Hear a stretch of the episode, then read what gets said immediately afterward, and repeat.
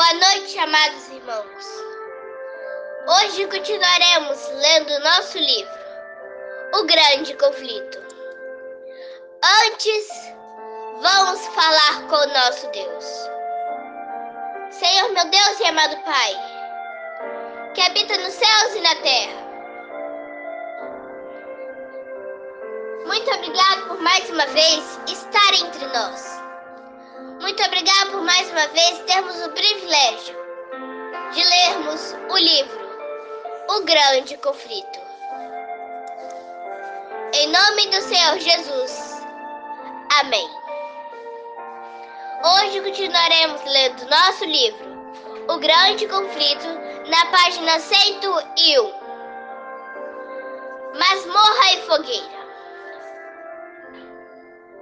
O jesuitismo inspirou seus seguidores com o fanatismo que lhes permitiu suportar perigos semelhantes a reunir todas as armas do engano contra o poder da verdade. Não havia crime grande demais a se cometer, nem engano vil demais para praticar ou disfarce difícil demais para assumir. Seu objetivo calculado era derrubar o prote pro protestantismo e restabelecer a supremacia papal.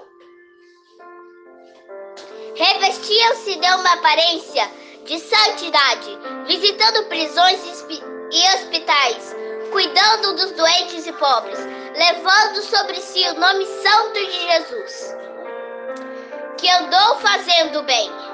Contudo, debaixo do exterior imaculado, com frequência ocultavam intenções criminosas e mortais. Um princípio fundamental da ordem é que o fim justifica os meios. Mentira, roubo, perjúrio e assassinato eram louváveis quando ajudavam a cumprir os objetivos da igreja. Disfarçado, os jesuítas se infiltraram nos gabinetes dos, de Estado. De Estado, tornaram-se conselheiros reais e moldavam a política das nações. Tornavam-se servos a fim de desempenhar o papel de espinha, espias contra seus patrões. Fundavam faculdades para príncipes e nobres, bem como escolas para o povo comum. Atraíam os filhos de pais protestantes e observar os ritos católicos. Assim, a liberdade pela qual os pais trabalharam e sagraram era traída pelos filhos. Aonde quer que fosse, um jesuíta.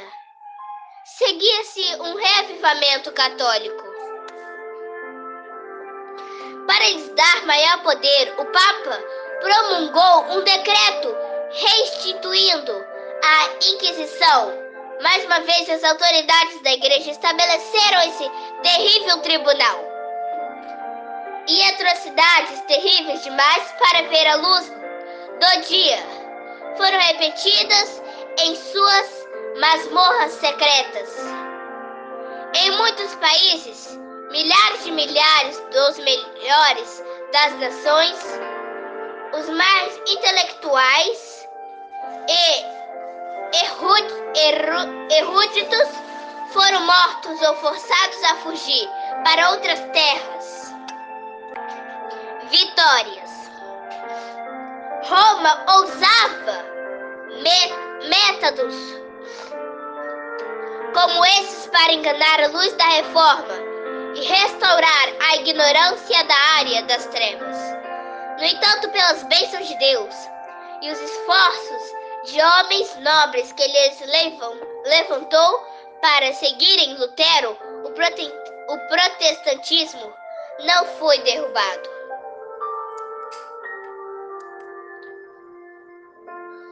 O movimento não devia sua força ao poder, poderio militar dos príncipes. As nações mais humildes e menos poderosos se tornaram sua fortaleza.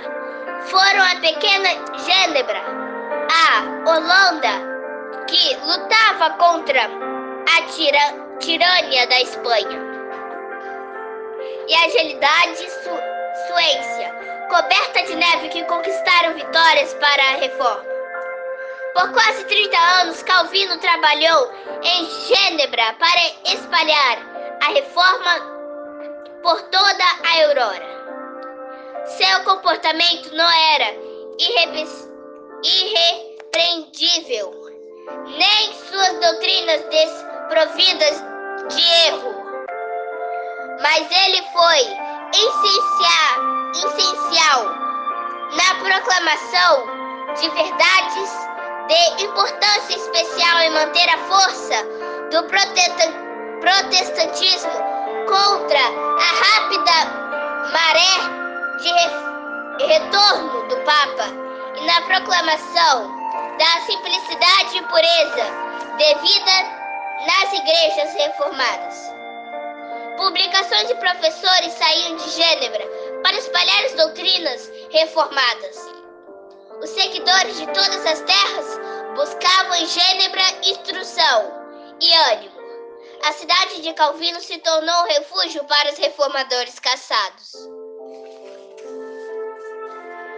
De toda a, Euro a Europa Ocidental, Gênebra os recebia de braços abertos. E quando en entravam um lar ali encontravam lar, ali abençoavam a cidade, adotada com suas habilidades, sua erudição e sua fé profunda.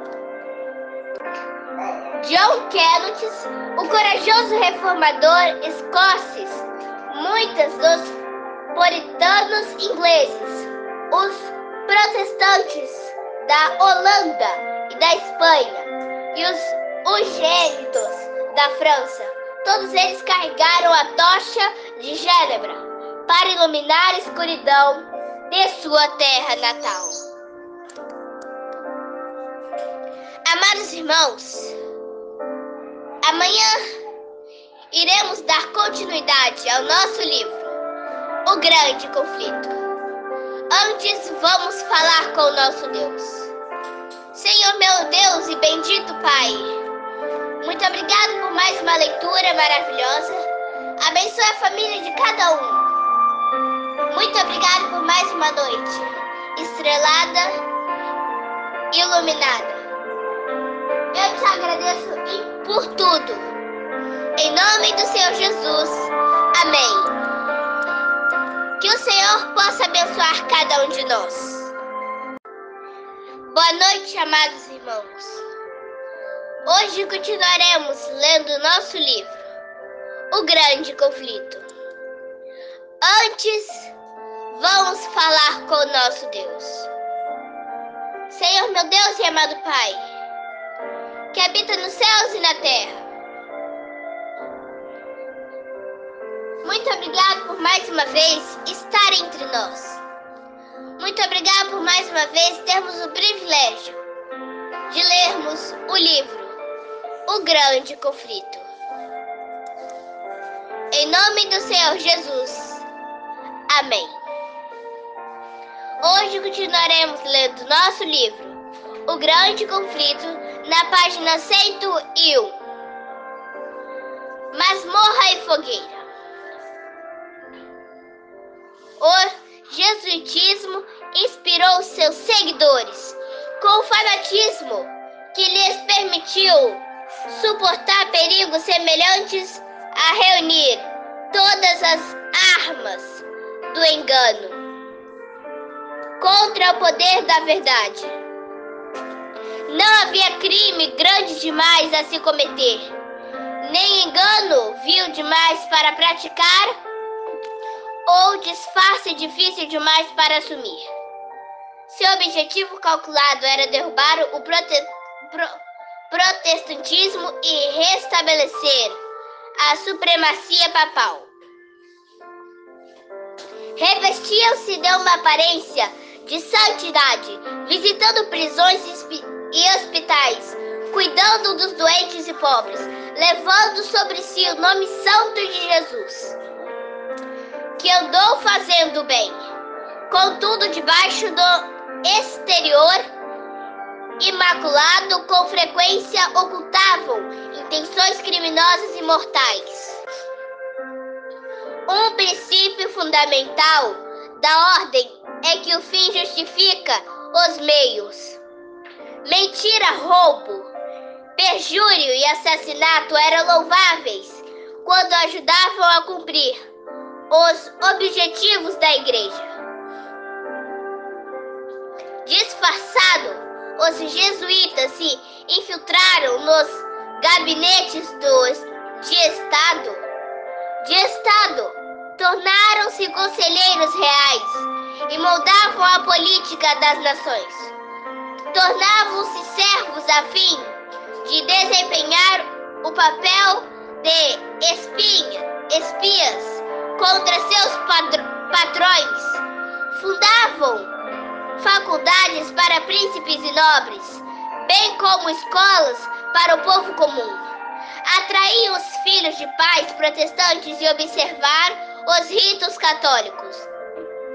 Assim, a liberdade pela qual os pais trabalharam e sagraram era traída pelos filhos. Aonde quer que fosse, um jesuíta, seguia-se um reavivamento católico.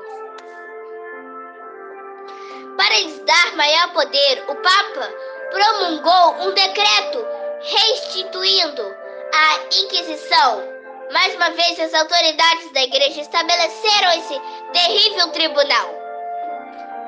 E atrocidades terríveis demais para ver a luz do dia foram repetidas em suas masmorras secretas. Em muitos países, milhares de milhares dos melhores das nações, os mais intelectuais e eruditos foram mortos ou forçados a fugir para outras terras. Vitórias. Roma ousava métodos como esses para enganar a luz da reforma e restaurar a ignorância da área das trevas. No entanto, pelas bênçãos de Deus e os esforços de homens nobres que lhes levam, levantou para seguirem Lutero, o, prote, o protestantismo não foi derrubado.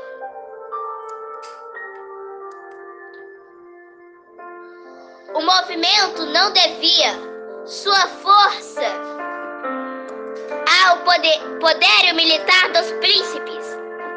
As nações mais humildes e menos poderosos se tornaram sua fortaleza.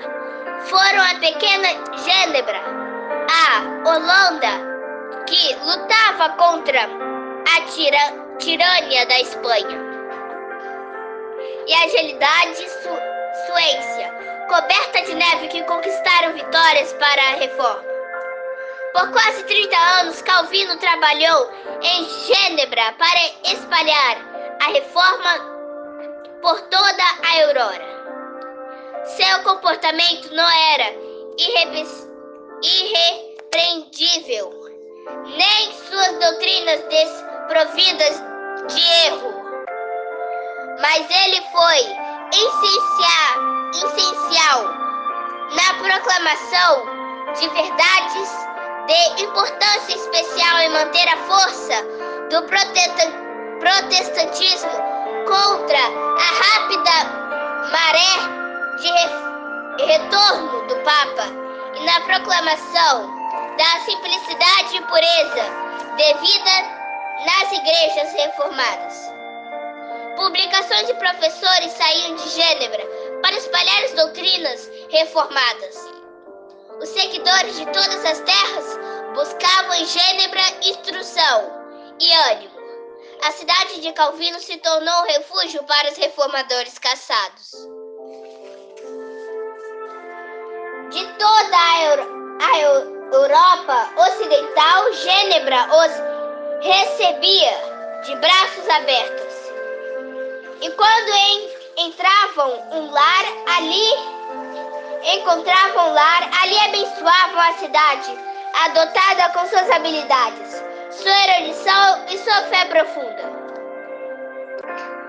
John Kenneth, o corajoso reformador escocês, muitos dos puritanos ingleses, os protestantes da Holanda e da Espanha e os ungênitos da França, todos eles carregaram a tocha de Gênebra para iluminar a escuridão de sua terra natal.